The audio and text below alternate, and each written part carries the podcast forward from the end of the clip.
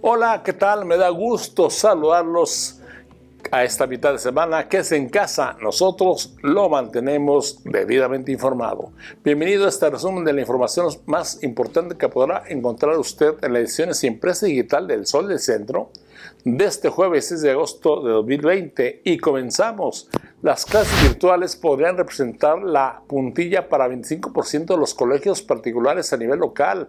Esto supondría el cierre de al menos un centenar de planteles privados en el estado, pues hay más de 500 escuelas de educación inicial a bachillerato incorporados a la IEA y a la Universidad Autónoma de Aguascalientes. De esta forma, Humberto Martínez Guerra, presidente estatal de la Canaco, comentó que escuelas privadas afiliadas a esta agrupación han reportado elevados niveles de deserción educativa, pues a días de que inicie el nuevo ciclo escolar, muchos alumnos no se han inscrito, lo que representa una caída de sus ingresos que los coloca en grave riesgo de cerrar sus puertas de manera definitiva. En más información para ustedes, como testigo de honor, el gobernador Martín Orozco Sandoval asignó el acuerdo Centro-Occidente por el Turismo, con el que se buscará la reactivación y promoción interestatal de actividades para atraer visitantes a los estados de Aguascalientes, Guanajuato, Jalisco, Querétaro, San Luis Potosí Zacatecas.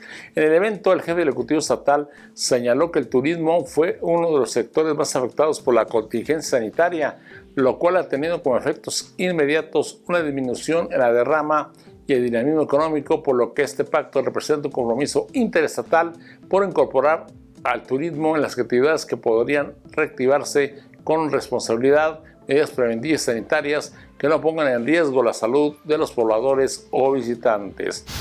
En más noticias, de momento no existe la necesidad de la aportación voluntaria que hacen los padres de familia a las escuelas, aunque las cuotas siguen siendo un tema legal.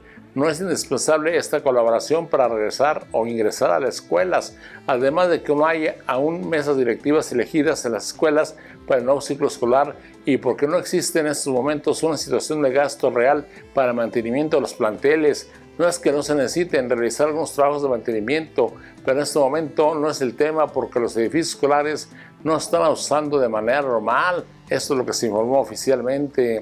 La mañana de este miércoles, Leonardo Montañez Castro, titular de Secretaría de Desarrollo Social del municipio de la capital, llevó cientos de apoyos alimenticios a los fraccionamientos Vistas de Oriente y Villa Las Palmas.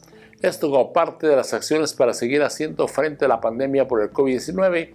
Cuidando las medidas sanitarias, los vecinos recibieron los alimentos de manera rápida y oportuna luego de haberles solicitado en su delegación, de haberlos solicitado en su delegación. Quiero también informarles que a partir de mañana, de edición de mañana, nuestra edición impresa, no solamente digital, encontrará usted información cultural y deportiva. No olvide, a partir de mañana, no tan solo en la edición digital, sino también en nuestra edición impresa, usted tendrá lo mejor de la información cultural y también deportiva. Y en más noticias, concretamente en información policíaca, un menor de 8 años cayó a una cisterna y se ahogó. El menor en estado agónico fue trasladado en el helicóptero Alcon 1 de Seguridad Pública Municipal al Hospital Hidalgo, donde desgraciadamente dejó de existir pese a los esfuerzos de los médicos. Los hechos ocurrieron en la Hacienda San Martín, ubicada rumbo al aeropuerto internacional de esta capital. ¿Qué es en casa? Nosotros lo mantenemos informado. Encuentre usted el detalle de esta información y mucha más en las ediciones impresa digital del Sol del Centro de este jueves 6 de agosto de 2020. Por su atención, muchas gracias. Que tengan un espléndido miércoles y un buen jueves.